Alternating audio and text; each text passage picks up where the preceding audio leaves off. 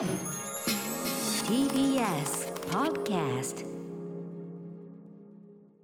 時刻は夜8時になりました。2月11日木曜日。TBS ラジオをキーステーションにお送りしているアフターシックスジャンクション。通称アトロクです。はいパーソナリティは私ラップグループライムスターの歌丸そして木曜パートナー TBS アナウンサーのうないりさですここからは聞けば世界がちょっと変わるといいなな特集コーナービヨンドザカルチャーをお送りしていきます。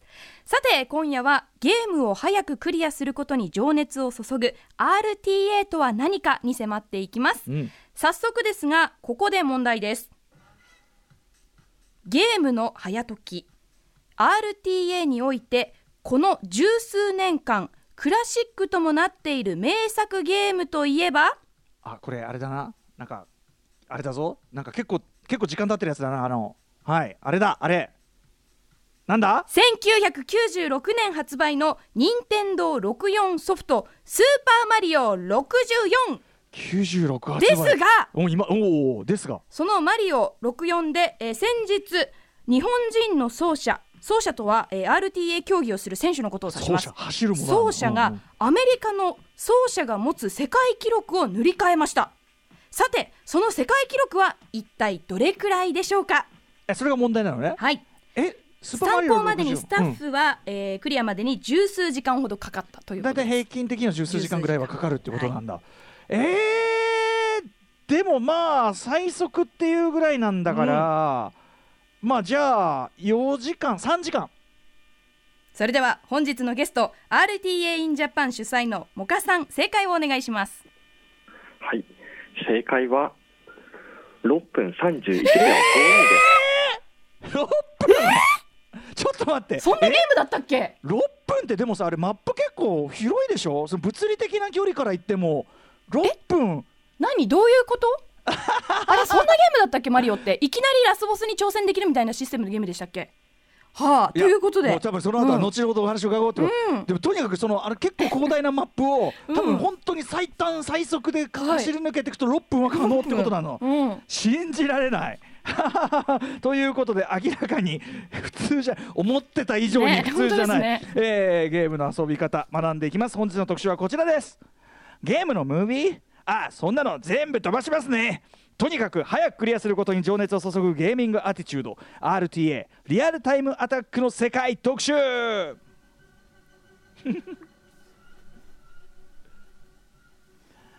はい、えー皆さんはビデオゲームの RTA リアルタイムアタック聞いたことあるでしょうか、えーアクションゲームからロールプレイング果てやパズルゲームとかねとにかくありとあらゆるタイプのゲームのクリアまでのスピードを追求する遊び方で海外ではスピードランという名のもと国際的な競技イベントまで行われているそうなんです、えーこの RTA はいつ生まれなぜ多くの愛好家を生み出しているのかまた現在どのようなゲームが好まれてプレイされているのかなどなどシーンの誕生から現在の発展までを伺っていく特集でございます。はいゲストはお二人います。まずは日本最大規模の RTA イベント RTA in Japan 主催のモカさんです。よろしくお願いします。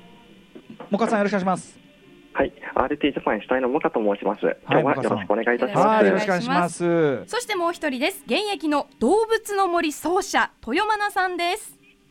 よろしくお願いします。はい、動物の森の債務者、元井奏者の富山です。よろしくお願いいたします。これはね動物の森はやっぱり債務を追って返していくというのがありますけども、だから大変な債務者でもものすごい勢いできっと返していくのかどうかってことですよね。そういうことはになります。い、いやしかしちょっと俺どういうものがありましたねスーパーマリオ64、ね6分ほういやちょっととにかく一から伺っていきたいと思います。えーではまずちょっとねモカさんに伺っていきます。えー RTA 改めてどういう競技なんでしょうかモカさん。はい、RTA とはゲーム内の時間ではなく、現実の時間を計測して、どれだけ早くクリアできるのかというのを競うゲームの遊び方となっております。うん。えーでこれがまあ世界的に盛り上がっているわけですね。そうですね、RTA という呼び方は実は日本の呼び方で、海外ではスピードランっていう、まあ、英単語があるんですけれど、はい、ううんん。このスピードラン、えっと、いろんな方のスピードランをまとめているサイトがありまして、はい。ウェブサイトですね、うんうんこちら現在のどれくらいの人数が登録しているのかということを見れるんですが、その要は奏者として登録されている方、はい、うんうん、これがなんと60万人近くいるんですよね。えー、あそう。すごいですね。なかなかな競技人口ですね60万人。はい、うんうん。はいはいはい。で、えっと大きなイベントも開かれたりしてる。そうですね、一番大きなイベントはアメリカで行われているゲームダンクイックというイベントなんですが、うんもうこれ、本当に大きな規模で、先月もあったんですが、うん。もう同時視聴者数が15万人いへってしまうほどのイベント、うんうん。そしてこれはチャリティーイベントになってまして、はいはい。まあ先月のイベントでもオンラインだったので、やっぱちょっと規模は落ちてしまったんですが、うんうんうんそれでも2億円を日本円で超えるぐらい集まるというくらいの大規模なチャリティーイベントになっています。なるほどこれだってねもうスタジアムイベント何回もできる級なわけだからすごい人数なの分かりますよねこれね。でも実際のところ RTA 先ほどもねショッピングキャスターの松下さんとか、まあうんうないさんもそうだし、はい。みし見てる人は自然に見てるもんでもあるわけだからね日本でもね。うんうんだからそれが実は我々知らない人にとっては全く知らないけど見てる人にとっては当たり前のように盛り上がってると、これもかさんはい、あのー誰でも始められるんですかこれは？誰でも要はですね、えっと、タイムを競ってゲームをプレイするというだけで、それはまあいいものですので、例はいえばこれ、マラソン、えっと、42.195キロ走るマラソンありますよね、うん。うんうん。あれが本当にオリンピックを目指して走ってる人もいれば、うんうんうん。皇居の周りをぐるぐる健康のために走ってる人もいるじゃないですか、はいはいはい。それと同じで RTA も本気で世界記録を目指そうという人から、うんうん。もうカジュアルにちょっと早くプレイしてみたいなっていう方まで、うんうん。いろんな方がいるので、うん誰でも始められます。なるほどね。そういう意味では敷居が低いというか。まあある意味ちょっとじゃあ俺ちょっとどんぐらいできるか測ってみようかなっていうところからもうすでにもうそれは競技人口になってるってことですかね。はい。うん。えーでもやっぱりなかなか皆さん変わったっていうかそのルール的にはどうなんですもうやるゲームとかルールとかそれもいろいろあるんですよね？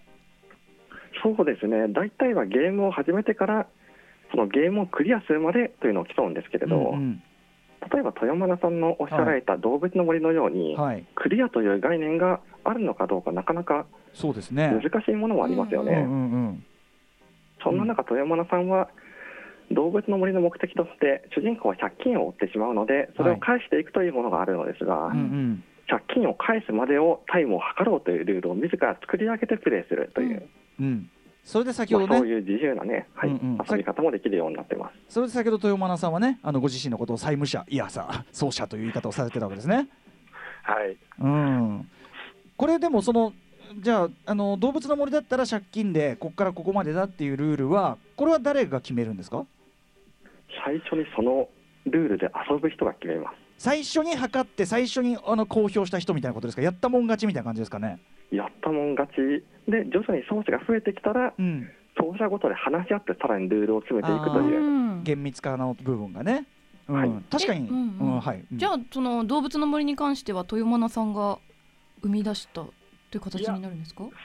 僕じゃなくて、もともとやってる人がいて、っていう感じですね。うん、なので僕ではないです、決めたのは。これでもその借金か返し終わったとするポイントがねどこにするとかね そういうあそうですねそれは分かれはね分かれるですよね。はい、結構、あの途中でなんか話し合いとかあったりとかもしましたね。ここのポイントにしよう、うんうんうんうんそのたぬきちがこうやって言ってるところにしようとか、そうですね。あり得るわけですよね、それはね。はいなるほど、なるほど。まあでも、割とそこの基本的な敷居というのは、まあ、低めというか、オープンにされてる感じですかね。で、えっと、さちょっとびっくりしたんだけど、まず、スーパーマリオ64、1996年に出たゲームが、うん。いまだに RTA の世界では人気なんですね、もかさん、これ。そうですね、実はこのスピードランドットコムという記録集積サイト、先ほどお話ししましたが、うんそこで全てのゲームを測って、どれが一番プレイされてるんだと調べると、はい。スーパーマリオ64になります。え、なんでスーパーマリオ64なんですか？まあ、その走る方が多くて、さまざまなテクニックが日々開発されていくっていうのもあるんですが、ええまずは自由度がものすごく高い、ええうん。うん。まあ、目的としてはそのスターを集めて、一定数集めたら、最後のボスを倒せる扉が開くよというようなのが大まかな、そう本当に大まかなルールなんですけれど、はいはいはいうんうん。テクニックがいろいろ開発されたことで、はいそのスターを集めずにボスまで行けるようになってしまうテクニックまで開発されてしまって、なるほど。それを使うか使わないかでルールが分かれてそれぞれ別ルールで行われている。なるほど。要は100メートル走と800メートル走って違いますよはいえね。えええそんな感じで細分化して、どんどんどんどん増えていって、なるほど。はい、じゃあそのスーパーマリオ64の中でもその今おっしゃったいわばワープ技というか、うんうん。みたいなことを使う競技と使っちゃダメな競技があるみたいなことですかね？それはね。そうですね、最初に言った6分の方は、もうそのすべて使って、ターをほぼ集め一つも集めずにクリアしてしまうというルールの元のルール。逆に言えばそんなことできるんだってことですよね、そそんなことしてラスボスたどり着けちゃうんだっていうことですよね。うん、あの要はそこで最終的に今その6分っていうのはほぼほぼじゃあラスボス戦にのみ費やされるぐらいの感じなんですかねこれはね、そうですね。うん、ちょっとその辺どういう技が開発されてきたのかちょっと後ほど伺っていくあたりかもしれませんが、はい、あとなんかこう RTA その人気好まれるゲームの傾向とかありますか？そうですね。やはりその多くの人が手に触れやすいものうん。というのがありますかね。はい、まあみんながやってるタイトル、はい。うん、今だとどのあたりが一番人気とかありますか、えー、と今ちょうどウェブサイト開いてるんですがうん、マインクラフトが今アクティブ人数1位ですね。マインマインクラフト？マインクラフトもまたあれじゃないですか？始まりと終わりってどういうことって感じじゃないですか？だって。確かにまあそうそうなんですけどうん。一応ルールがありましてはい。さまざまな全てのアチーブメントを集めようとかいろいろありまして、うんうんうんこれもまたルールが多いのでそれに応じてあーそっかそっかいろんなそのマインクラフトを使ったいろんな遊び方があるからこそ参加者も割と、いろいろ入ってきやすいいろんなルールところなのかで作られてるってことなんですね。なるほどね。だからやっぱ自由度高いある程度高いっていうのは一つポイントなのかもしれないですけどね。なるほど。あとですねこれちょっとあのーしょうもないことですけどあのー特集タイトルで一応ムービー飛ばすよなんて言ってますけどこれはあの奏者の方は飛ばすんですか？実際のとこ。これはじゃあ豊間さんに聞こうかな。ムービーはやっぱり飛ばす？もちろん飛ばします。力強く。もちろん飛ばします。うん。もう必要ないんで。必要ないんで、うん。一周目とかも関係なくですか？いや、一周目はさすがに楽しみますね。普通にもやるったら。えあのがにうんうん、はい。あつ森ってそんなムービーシーンだったりのゲームではないですけど例えばい。豊間さんって他にもなんかそういう RTA に挑戦してるタイトルとかってあるんですか、うんうん。そうですね、ドンキーコング64とか、うんうんあとちょっと変なのだと、あのドラえもんのゲームとか、え？ほうほうほう。あとたまごっちのゲームとか、うんうん。いろいろやってました。へー。うんえそのそれはまたそれぞれ独自ルールのあるタイムアタックルールがあると？そうですね、基本的には独自のたまごっ。ちってだってねあれだってどう どうやって早くやるんですかだって。えっと、たまごっちなんですけど、あのパーティーゲームなんですよね。うんうん。で、パーティーゲームで、誰が一番最初に最終進化まで持っていけるかっていうはのがありまして、それをんあの誰でもいいので、一番最初にあの全てを犠牲にして、うん。あの最終進化まで持っていくっていうのがゴールになりますね。えそれ64で出てたあのすごろくゲームのやつですか？そうです、そうです、そうです。懐かしい。あーなるほどね。じゃえはい、どんないいキャラじゃなくてもいいから、はい、とりあえず最終進化まで持っていく。そうはあ、はい、独特だわ遊び方。思いつくねって感じなんですね。なるほどね。モカさんはどうですか？そうですね。僕の場合は RPG をやることが多くてですね、うんうん。RPG まさにムービーがたくさんあるようなゲームなのですがうん。もう始まった瞬間スタートボタンを押してスキップを繰り返しますね。いいですね。やっぱね作り手が想定しない楽しみ方をするのがねこの醍醐味ですよねきっとね。はい、ということで、えっとお二人にはですねさらに RTA これどういう遊び方をしているのか、えー分かってきたところでさらにその歴史や人気のあるタイトルなど、えー詳しく伺ってきます。お二人よろしくお願いします。お願いします。お願いします.時刻は8時15分です。TBS ラジオアフターシックスジャンクション。今夜はとにかく早くクリアするゲームの RTA 特集をお送りしますゲストは日本最大級の RTA イベント RTA in Japan 主催のモカさんと動物の森借金返済 RTA でおなじみ RTA 奏者の豊村さんです。よろしくお願いします。はいよろしくお願いします。よろしくお願いします。初めて聞いた人は豊間さんもねものすごい人聞きが悪いことになってますけどね。確かに。動物の森借金返済 RTA さあということで今夜はね、はい、今夜はですね2部構成です。前半は RTA の歴史後半は RTA の具体的なやり方や楽しみ方について伺っていきます。では早速前半です。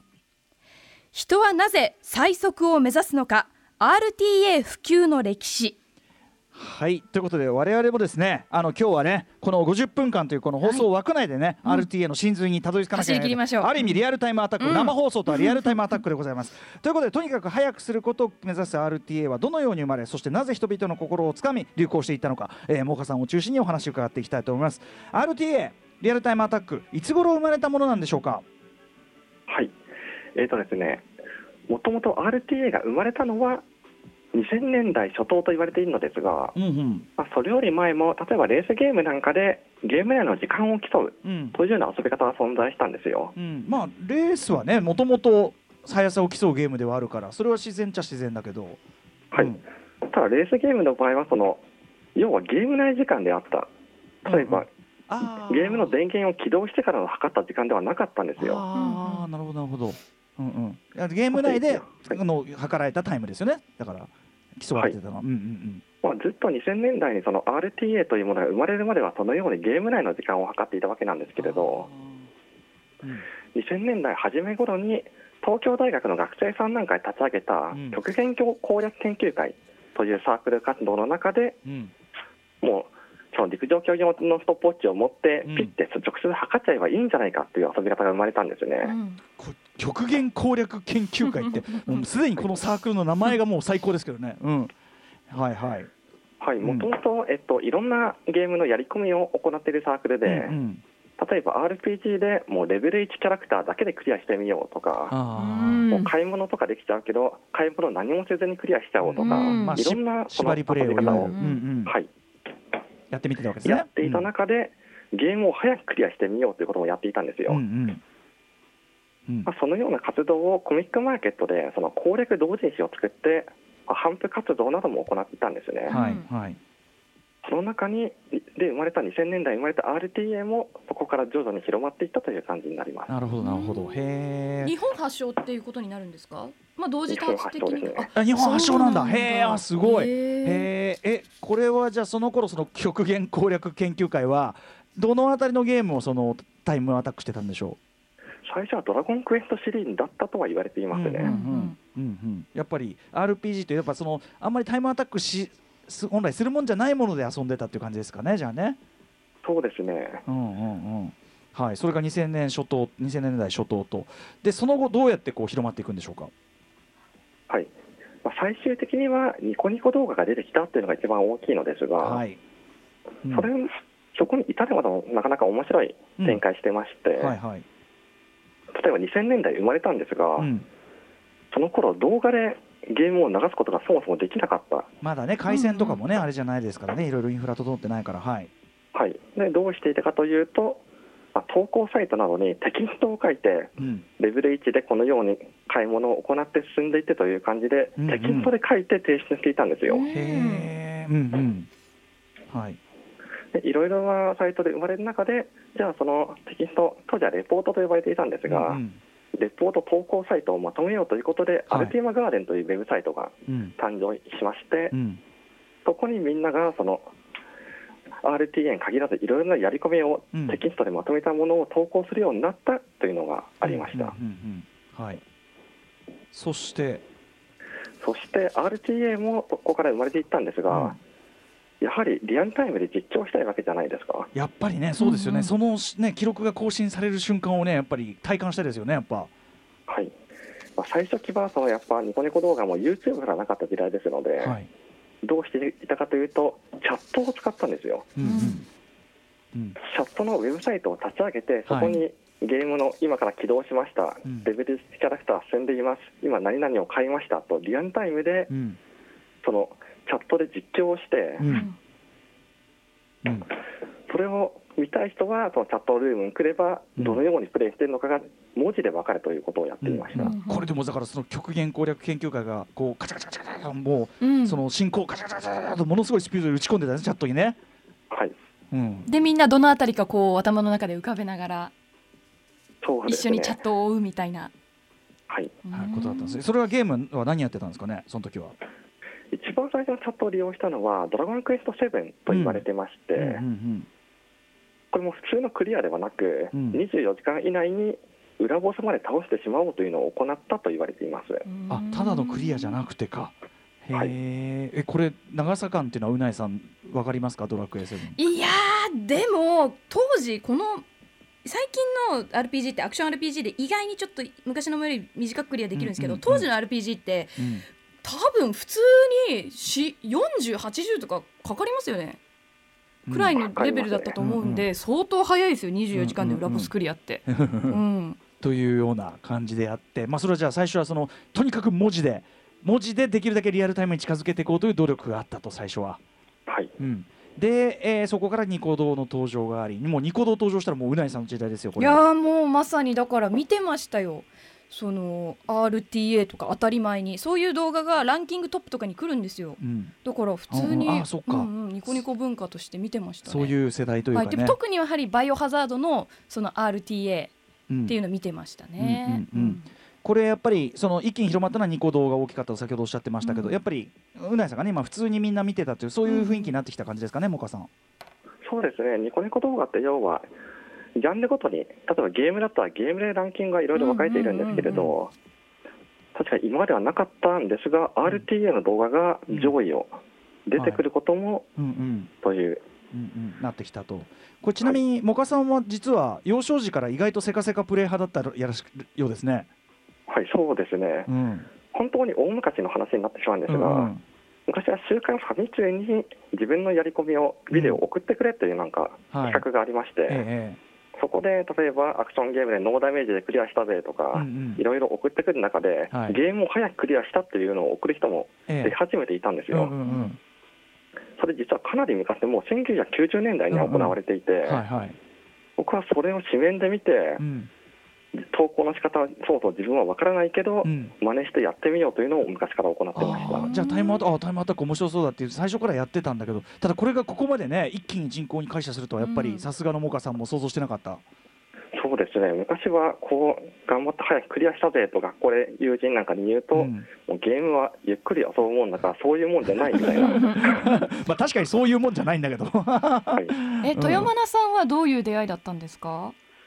そうですね。僕はですねニコニコ動画で、うん。こういろいろ見てた中であの一個目に留まった作品がありましてうん。それが「ドンキーコング64」っていううん。先ほどもちょっと名前出したんですけど、はい。えーその「ドンキーコング64」と出会いましてうん。でそのゲームがあのちっちゃい頃にサンタさんにもらった思い入れのすごい強いゲームだったんですよ。うんうん。であこのゲームの RTA あるんだっていううんうんふうに思ってはい。見てあこれ自分でもやってみたいなって思ったのがきっかけなんですよねなる僕は。ほど。じゃあうんすでに自分ご自分でもやられたある種懐かしいなっていうゲームをこんな遊び方しちゃうんだみたいな。そういうことですね。あー知ってるゲームだからこそその凄さも分かりますもんねやっぱりね。はい、そうですやっぱり。ああそうかそうか。いやということで RTA まあでもねうなぎさんこれうん。日本初だったんですね。ねえ。なんか世界でもやってそうですけど、ね。日本から火ついたものなんですね。う。ん。うん。はい、ということで最初は日本から始まったこの RTA 文化ですがそれが世界的なシーンにこれどうやって海外に広がってったんですか？確かに。はい。えっと、海外の話にするとちょっと長くなってしまうのですが、海外でも一応その RT が生まれる前からうん。ゲームを早くクリアするというのは行われていまして、うんうん。一番そのきっかけになったものはこれも1990年代なんですが任天堂がそのアメリカの各地を回ってゲーム大会を開いていくということをやっておりまして、そこでマリオでコインをいっぱい集めようとかテトリスをいろいろうまくプレイしてみようとかあった中で、うんうん早くゲームをクリアするしようというのがあったらしいんですよ。あーへえ任天堂主催で。はい。公式がある意味。うん。アメリカではまあそれが一番最初のそのゲームを早くクリアするというものを取り扱ったイベントではないかと言われていますね。へえ逆にアメリカはこのねすげえオフィシャル感あふれる場だったわけだ。はい、意外に思い浮かばなかったもんなんですね、はい。世界で。はい。ね。それからは公式のものもああまりなくなってきたんですが、うんまうん。あ、個々人ではいろいろ行われていまして、うんはい。うん。で行われてるのどうしようということで海外の場合も同じく、うん。アルティマガーデンのようにそのゲームのスピードランをまとめるサイトが出来上がりまして、うんうんそこにみんなが動画を投稿するというようなことで行われていましたね。なるほど。やっぱりこれだから日本も海外も結局この時期であるのはやっぱりインターネットの普及進化ね。ね。それによってまあもちろん動画共有もそうですしうんうん。そもそも記録っていうのもさその瞬時にみんなが共有できないとこれって成り立たないからやっぱりインターネットの普及浸透ってこれ不可欠だった感じしますねこれ。うん。モカさんいかがでしょそうですね。特にアメリカの場合はもうゲーム動画を直接扱っていましたから、ううんうん。僕もその動画サイトに、えー、と動画をまとめるサイトに送ったことがあるんですが、はい、ああそうなんだ。モカさんさすが。はい、正しくこちらから送って審査がありまして、ええちゃんとズルしてないかという、はいはいはい。1ヶ月近くかけて見られてようやく掲載という、ええまあ、すごくちゃんとした感じで取りまとめられていましたね。だ。精査ががそんなにちゃんとやるんだ。はい、すごい。なんか大手出版社の光悦級にきっちりやるとうんうん。うん。でこれちょっと面白いのは海外の場合はこれは RTA ではなかったんですよね。ほうほう。なのでどうやって測っていたかというと、うんうん。例えばビデオテープだったらそのリアルタイムではないにしろそのうん。ビデオテ、えー、とゲーム内時間が最後に出た時間からうん。ボスを倒すまでをは実時間で測るんですけれどうん。それ以外はゲーム内時間を見ていたんですよ。はあんどういうことだ？うんうん要は、えっとゲーム内で今何時間プレイしてるとプレイ時間が出るようなゲームがあるじゃないですはいはいはいあーバイオハザードなんかは最後必ず出ますね、はいはいはい。何時間何分でクリアみたいな、はいただボスを倒した後のが出ないゲームが結構あったんですよ、はいはいあーはい。RPG なんでかは困ったので最後にそのプレイ時間見えた瞬間からリアルタイムを測るというなんかすごくああなるほど珍ねしいことをやっていま足しして算というか後でねするというか、へえ、うんうんただ最初から最後までゲーム時間がわからないゲームはうん。リアルタイムアタックのように測ってはいましたが、RTA という名前ではなかった。うんうんうん。まだ名前もついてなかったっていうかね、まあ、後にそのじゃあスピードランみたいなのがつくのっていうのはいつ頃なんですか？海外で。そのスピードランつくのが、えーっと多分2000年代ぐらいですかねやはり。うんやはりそのぐらいっていうことですかねはい。はい、でも意外ですね、確かにうねんさんおっしゃる通りさ、うん。なんかアメリカ人とかすぐそういうね。エクストリームな遊び方とかさ、すぐ思いつきそなうんじゃないなら海外発祥で日本に入ってきたのかなぐらいに思ってましたけど。いやーとなね。いや何の何の東大のやっぱり極限攻略研究会ですよ、それは、うん。の名前からしてハードコアですから、もう姿勢がね。うんうんうん。はい、といったあたりが、まあ、RTA、えー、と発祥そして発展の歴史といったあたりでございました。はい。ということでここまで RTA がどうやって広まったかの歴史をまとめました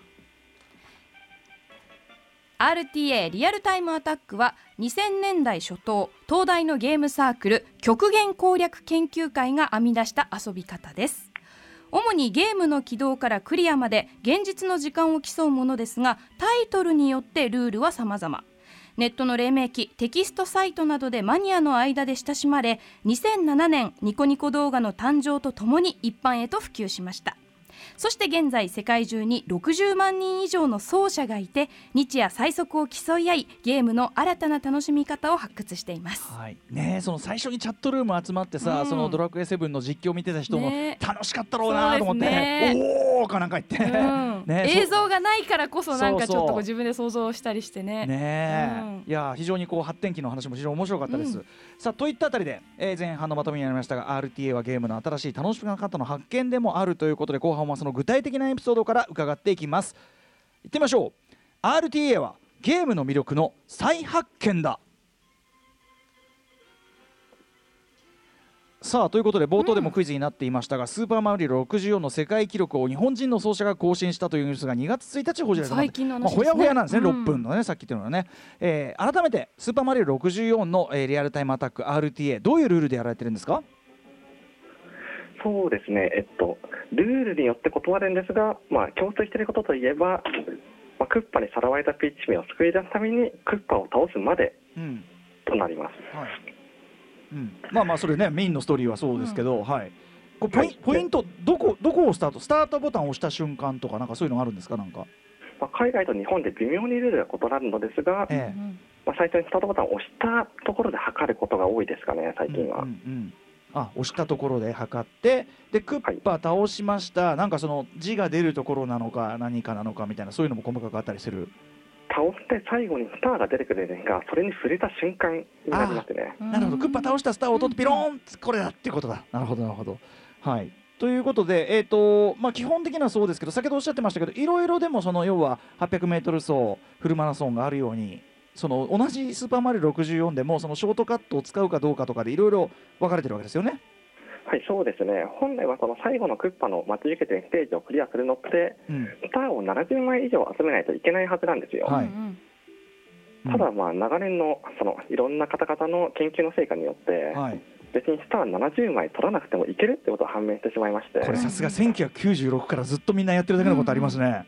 はい、うん、でも最近一番究極的な難しいテクニックを使いますとスターを1枚も取らずに0枚でクリアするということが可能になっています、うん。これはその言っちゃえばバグ的なのを発見して利用するってことですか、そうですね。うん、うんうん。を利用してその近道というかを発見したりとかそういうことでしょうか、はい。うん。えーっといろんな例えば、まあ、バグが1996年発売されたソフトですので、うん。まあ、いろいろ残った状態でその、うん発売されるわけですよ、はいはい。ね。本来はなかなか見つからないものなんですが、うんうんうん。それはもう二十何年間研究すると見つかってしまうわけで、うんうん。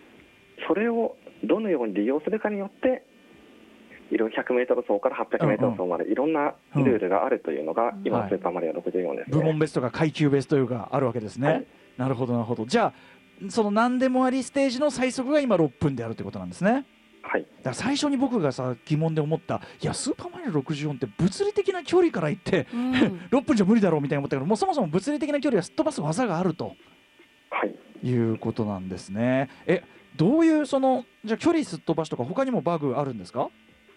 そうですね、簡単に言いますと、なぜそんな6分でそもそもスーパーを倒せるのということにの説明いたしますと、はいはい、まあ、一定、とても難しいテクニックなんですが、うんもうえっと、段差があるどところ、まあ、いろんなところがあるんですが、うんそこで一定の秒数かなんかでジャンプを繰り返すことで、はい。速度が変わっていくけど段差があって、はい。マリオがそこにとどまり続けるというバグに使ってまして、はい。それを繰り返すうんことで相当にマリオの速度が溜まっていって、うんうん本来通れないはずの扉の判定を超えるぐらい速くなってしまうということができるわけなんですよね。はい。高速を超えたみたいな感じになっちゃって。はい。へえそうかなのでスターが集まってないのに本来スターは必要なところの扉までくぐり抜けてしまうっていうのが本当に一番速いゼロマイ RTA のルールになってます。なるほどなるほど。そういうのもやっぱりこの96年からこっちのもう ありとあらゆるトライの産物ということなんですねこれはでもでね。もその段差で何秒間一定のリズムでジャンプするみたいな研究をつまりしてるってことですよね。そうですね。すごくないですか、うん。それがだってね発見されるまでどういうつもりでそれやってたんだちってことだもんね。ょっと今日はこの辺でジャンプしてみるかみたいななんか。これはやっぱモカさんそういうこうバグを日々探すような努力もされてるってことですか？皆さん奏者の皆さんは。もう世界中でまあ親しまれているゲームですので、うんうんまあ、いろんな本当日本だけではなくうん研究され続けているうんということですかね。なるほどえー、でも64 64じゃあ今でも人気なのはやっぱりそこでまだまだ掘りがいあるぞっていうゲームでもあるからですかね。そうですね。本当昨年だけでもかなりテクニック見つかってまして、あそうなんだ。いやーでもこれはさその今のゲームだったらねそのオンラインでどんどんどんどんアップデートがされちゃってね、うんうんそういうバグなんかどんどん直されちゃうけど、うんこればっかりはこっちのもんですもんねねもかさんねもう手にもうどうにも任天堂はタッチできませんもんねこっちはもうね。そうですね。うん発売されてもうドブになってしまっているものなので、うんうんうん今のオンラインで修正できるものとは違って残りますね。うんうんそうかそうか、えーちなみにじゃあその RTA そのやる人っていうのはやっぱバグは嬉しいもんなんですねじゃあ基本的には。どうして嬉しいというとちょっと違うかもしれないんですが、うんうんクリアに速くなるバグは嬉しいですけれど、うんううん。ん速くならないバグはそんなに嬉しくないので、わがままなんですが、競技のため。でもね先ほど言ったように今だってととオンラインでどんどんどんどんそのソフトウェアアップデートで直っちゃったりするじゃないですか。そしたらちょっと困っちゃいませんだって今の理屈で言うと。そうですね、オンラインで治るゲームも結構ありまして、うん本当に嫌がる奏者は、そのオンラインからゲーム機をそのうん遮断する。大体遮断して、あアップデートが入らないように、うん。ずっとオフライン状態で、うん。あはー。い、やられる方もいるくらいで、うん、なかなかその辺は難しいところではあるんですが、逆にサイバーパンク的ですよね、そう。あのジャックインを防ぐっていうさ、なるほど、えーなんか、これ、こ富山田さん、はい、なんか新たなバグのテクニックが見つかることを、なんか独自のネーミングで呼んでいらっしゃるそうで、そうなんですよ、うん。これね、オフラインアップデートって、我々は呼んでたりしております。え ーまさに僕ね、言ったそのオンラインでどんどんどんどんアップデートされちゃうんじゃなくて、うんオフライン側でこっちが発見したアップデートだから、そういうことですね。なるほど 公式はオンラインアップデートだけど、RTA 奏者たちからすると、うんオフラインアップデートっていう。はい。しかもねそれオフラインアップデート発見されることでよりこう速くなったりするわけだからこっちからすれば最高のアッゲームが進プデートですよね化してるっていうことなんですね。そうなんですよ。最高なんですよい。やーやばい最いやもうその勝手に読み替えて勝手に面白くしてる感じ最高ですねもうね。うんでですねこの新しい楽しみ方の発見まあそのオフラインアップデートとかも含めてですね僕はすごいクリエイティブな遊び方するなと思うけど、うん。やっぱね今回お話伺ってて僕全然知らなかったんで RTA の世界を、一番度肝抜かっていうのはやっぱり動物の森をそのね RTA しちゃうと豊間さん、はい。これは本当にどういうことなんでまずどういう競技性としてはどういう感じなんですか？そうですね。あの動物の森の RT は基本的にはあの運が最も重要と運されている、はい、うん。運なんですよ。うんうんうん、どういうことですか、えっとですね、これマップとかうん。あとお金を集めるために必要なアイテムとかを手に入れる必要があるんですけど、はい。それがどうしてもランダムなんですよ。あ株ですか？株とか、まあそのうんうん。家具を売ってお金を集めたりとか、うんうんうん。なんかいろんな方法があるんですけど、え基本的にどれを取っても運なんですよ、うん。動物の森は。確かにその何が出てくるかランダムな瞬間って多いですよね。うんはい。うんうんうん。はいはい。じゃあそのランダムな運も乗っかりつつでその先ほどもおっしゃってましたけど一応ポイントとしてはゲームスタートから借金回収終わるまでってことですか？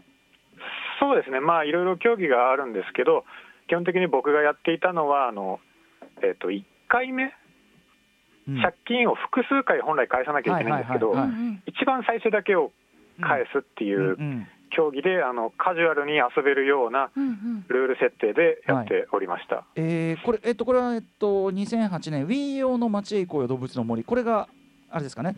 そうですね。豊間さんが使われてるやつということで。はい。これその最初に借金返すのって普通にプレイしたら大体どんぐらいかかるんですか？普通にやると、まあでもそんなにね あの要はゆっくりやるもんだからまあ何日か小分けにしてうんうん。1週間とかうんうんうん。小分けにして1週間とかそんな感じですかね。まあ総時間にしたら。総時間にしたらなんだろう。10とかいくのかな。もっとかなうん。あーまあでもそんなにハードルは高いものじゃないんでう、んうん。まあ普通にプレイしてても3日4あ3日4日。日ぐらいだと思いますけど、一回目の返済だと多分そんなにかからないですそうかそうね。うん。でそれをじゃあ豊間さんはどのぐらいで返済されたんですか？えっと僕はですね15分ぐらい。それは面白い。あのーえちなみにどういうこう技を駆使する15分はと面白い。15分で34日はかかるやつをどうやったら15分で返しきれるんですか？えっとですねこのゲームなんですけど、うん。あのイースターイベントというのがありまして、うんうん。そのイースターイベントで出てくるアイテムを売ってお金を稼ぐんですけど、うん。そのアイテムの入手がうん。村中に卵が埋まってるんですよ。うんうん。でそれを入手して開けるとあのたまにうん。当たり券というのが出てくるんですよ。うんうん。でその当たり券をイースターイベントのそのキャラクターとうん。交換をすると、うん。あのイースター家具というのがうん。手に入って、うん。はい。それを2枚うん。集めればうん。クリア。あの借金をうん返済できる金額を稼げるんですよ。なるほど。ただそれがうまいこと出てこないんですよ、うん。えつまりそれってその15分っていうあのタイムを出すためには何そう周もするのか。何周もしてそのちょうど出たっていう瞬間までトライトライアンドエラートライアンドエラーってそういうことですか？そういうことです。何度もリセットしますね。それちょっとあの豊丸さん早いって言うんですかそれ？いややっぱり速さ1回の速さを競うにはこうするしかないんですよ、なるほどえね他の方法で最速を目指した方とかいないんですか？ほとんどの方がそのイースターイベントで挑戦されるんです他かはえっとですねクリスマスにうんクリスマスの家具を売るバージョンとか。同じだよ。同じだよ。え？あとは秋、うん。はいはい。秋秋。にあの、キノコはい。を集めてそれを売るっていうあのチャートとかもいろいろありますね。各イベントでみんな、うん、まあやっぱねお金儲けには売るしかないから、うんうん。そのイ,、ースターとかクリスマスはあれですか？そのこっちのあので設定を変えてそのイースターとかクリスマスにしてやるってことですか？そういうことですね。Wii のあのカレンダーとーか日付を、うんはい、うんうん変えてやる感じですね。なるほどねあそうえこれちなみにえっと、はい動物の森の奏者あのその競技人口というのはどう結構いるんですか？人気なんですか、そうですね。今 大変人気ジャンルとなっております。そうですよねやっぱキャッチーですもん動物の森でって思うもんねやっぱねはい。え？えっ、と何人ぐらいですか？三十人いかないぐらいだと思います多分。ああそんな感じ？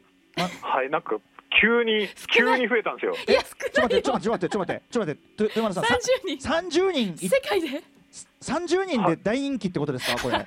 三十人大人気ですねもう。あの僕がこれを目つけた時はあのあれなんですよ。大体一人二人ぐらいで、でその他の RT をやってる人を無理やり、ちょっと引っ張ってやってよきたんだ言ってやらせて、うん。あのイベントを開いたりとかもしたので、うん。最初はそれぐらいのこうマイナーな感じだったんですけど、今はなんかもうやっぱカジュアルに遊べるのがこのゲームのモットーだったんで、ええ。どんどんどんどんうん。その借金を背負いたい人たちが増えてきて、うん。まあなんかで気づいたら30人が。はい。このタイミングでど動物の森ねもちろん集まる動物の森で人気にもなったから、それもあるんでしょうけど、衝撃でしたね。さっきまでさほら あのイベント15万人視聴とかさ60万人登録のさ、ね。話してるのがさいやーもう最近人気ですね30人って。い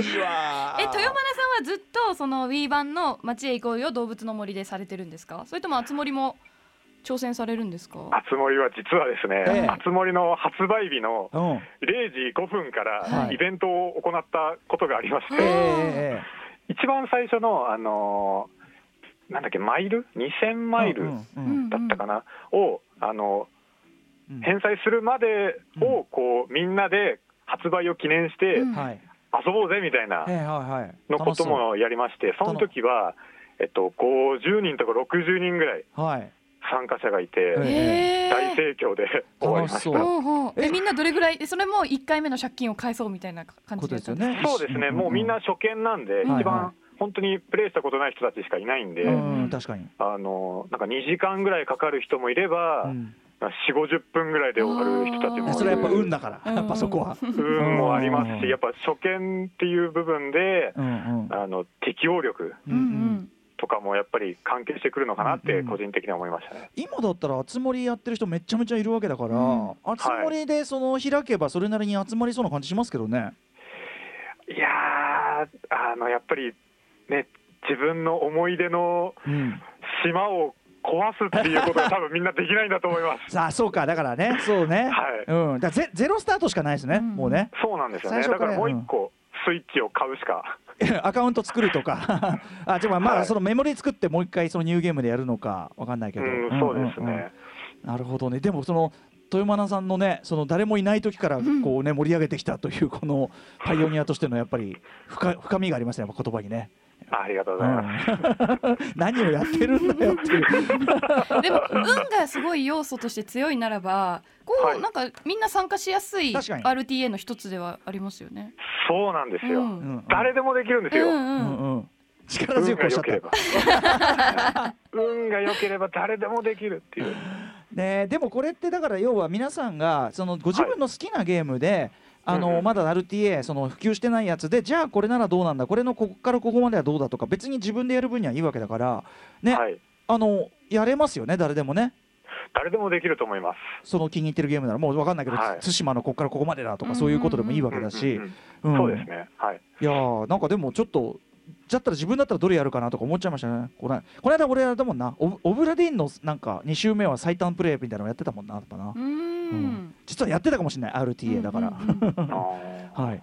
というあたりでそろそろねちょっと、えーこのねこの番組のリアルタイムアタックも時間がねゴールが近づいてきてるわけなんですが、お二人からぜひですねおすすめの、えー、と RTA タイトルまあこれであのリアルタイムアタックすると楽しいよとかねあと,、えー、と注目の奏者競技者のお話などを伺って締めたいんですけどまずはモカさんお願いします。ははい、僕はもうこれ2年前に発売された、うん。任天堂スイッチのリングフィットアドベンチャーという、えおーフィットネスを楽しむゲームがありまして、えフィットネスを楽しみながら RTA もできるというゲームなんですが、いやちょっと待ってえください。相当体力勝負。いやだってリングフィットはうん。体を動かすんだから限界あるでしょそうですね、うん。実はリングフィットもその例えば走るシーンだったら、思いっきり全力で走っても、う、うん、一定のリズムで走っても、うんうん。はい。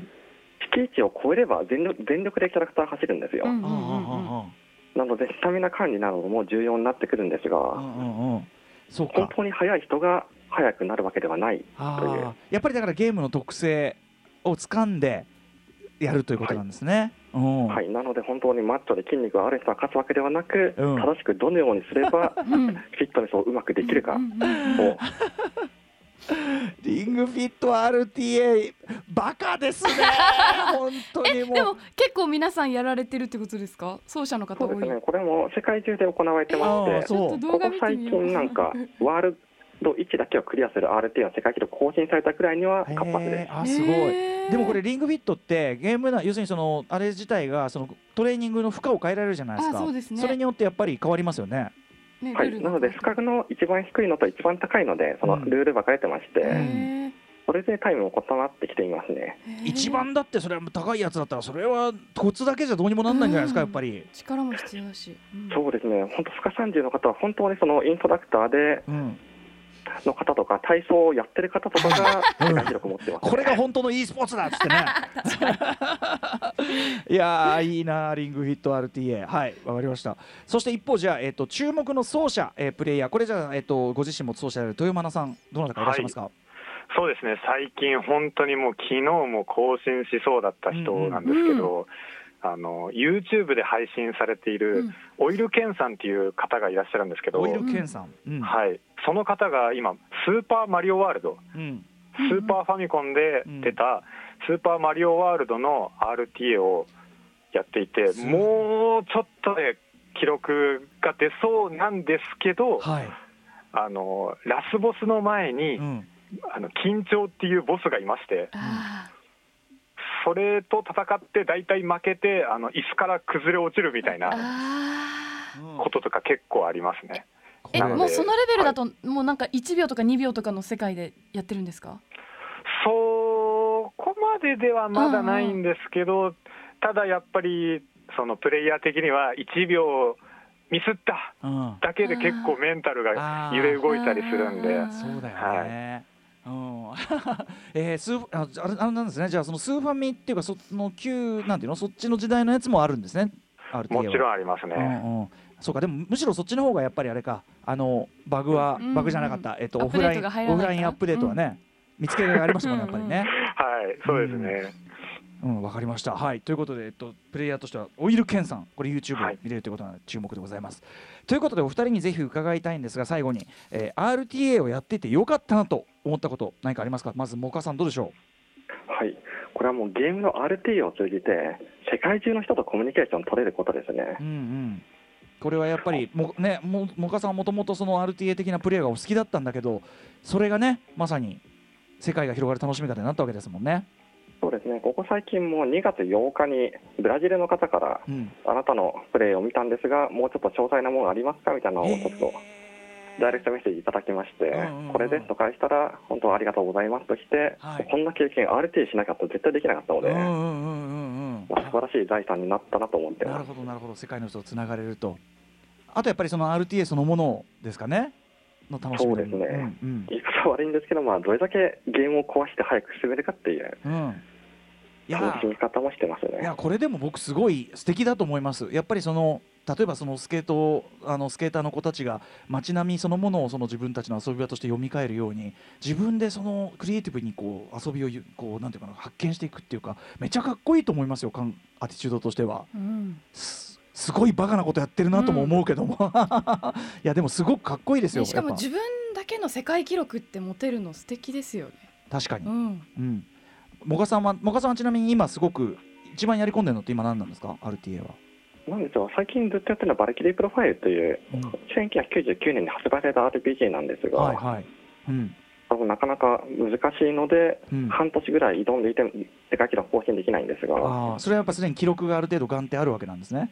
い、うんうん、そっか。ちょっとじゃあトライをさらに続けていただいて。いやでもすごい素晴らしいと思います、えー、一方豊間さんいかがでしょうか、はい僕はですねやっぱり RTA 奏者としてうん。こうコンビニ行ったりするのも街を散歩しててもうん。何でもそうなんですけど、はい。特に駅がうん。特に意識していて、はい。あの壁すれすれをこうわざと歩いてみたりとか、時はい。うんいかに効率的なルートで、あの地上に上がれるかとか、結構なんかいろんなこと考えながら、うん、あの日々街を歩いております。なるほど。最短ルート最も効率的なルートっていうのを考えるようになったという、そうですね。うん、活かせるという。最も最短の借金の返し方も分かるかもしれないという、そうですね。うん、実人生にはちょっとね危険度があるかもしれませんがという。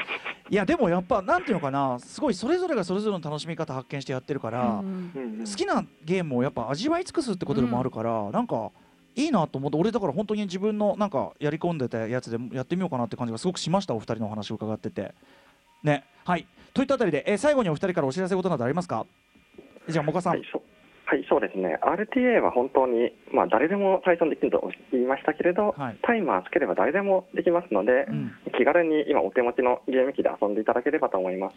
これなんかその記録を自分の記録とちょっと照らし合わせたいとかちょっとこう要するに腕に覚えある感じでこうなんかやりたいなっていう時はどこにアクセスすればいいんですか？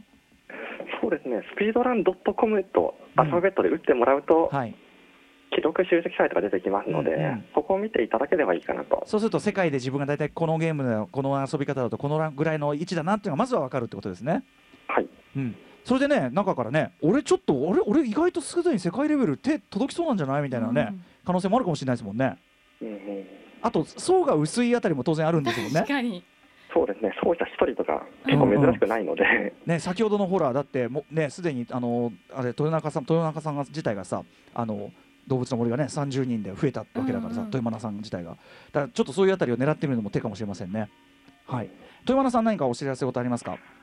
はい、えっ、と RTA の多分今聞いてる人いっぱい興味あると思うんですけど、あの私 RTA のラジオをやっておりましおて、各週金曜日にやっております。はい。あの RTA のイベントとかあのそういった情報とかをうん。を発信することを目的としておりますので、はい。もしよかったらあの RT にね興味ある方はハッシュタグあるラジで検索してみてください。よろしくお願いします。ハッシュ。タグあるラジあるラジですね。はい。わ、かりました。はい。ということでうなねちょっとうなぎさんいかがでしたか？いやー面白かったですうねあでも結構ね技術力も求められることだから、うん。参参加ハードル高いと思ってたけど、うんうん。熱盛とかね運要素の強いゲームもあるっていうのが、そうですね、はいはいいいなって思いました。あとやっぱ自分の好きなゲームねやり込んでうんうん味わい尽くすというあれでもあるでしょうしね、うん。はい。いやめちゃめちゃ面白かったです。勉強にもなりました、ということで、えー、もかさん豊間アナさんありがとうございましたありがとうございました。ありがとうございました、はい、RTA とは何か特集でした.